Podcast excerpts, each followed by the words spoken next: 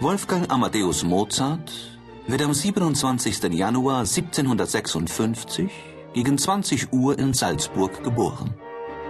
Sein vollständiger Name lautet Johann Christostomos Wolfgang Gottlieb. Für den letztgenannten Namen Gottlieb benutzt Mozart ab 1770 die italienische Form Amadeo. Dann, ab 1777, wird er sich Amadei nennen.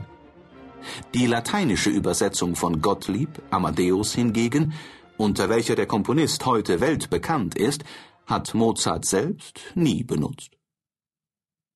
Er ist das letzte von sieben Kindern des fürstbischöflichen Kammermusikers Leopold Mozart und seiner Frau Anna Maria, geborene Pertl. Von den sechs Geschwistern Mozarts überlebt nur seine um fünf Jahre ältere Schwester Maria Anna, auch Nannal genannt. Sie wird ihren Bruder, der von allen zärtlich Wolferl gerufen wird, um knapp 40 Jahre überleben. Mozarts Vater ist ein hochgebildeter Mann. Er verfasst ein vielgelobtes Standardwerk des Violinspiels und verfügt auch allgemein über umfassende Kenntnisse, insbesondere in Mathematik und Physik. Er ist ein Anhänger der philosophischen Aufklärung mit ihren Idealen von Vernunft, Freiheit und Autonomie und übernimmt bereits früh persönlich die Ausbildung seines Sohnes, etwa in dessen drittem Lebensjahr.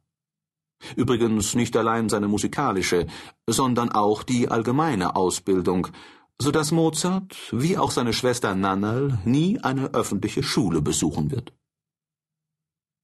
Doch steht neben Geometrie und Algebra, für welche Mozart nach Aussagen seiner Schwester sein Leben lang ein verspielt kindliches Interesse hegt, die Musik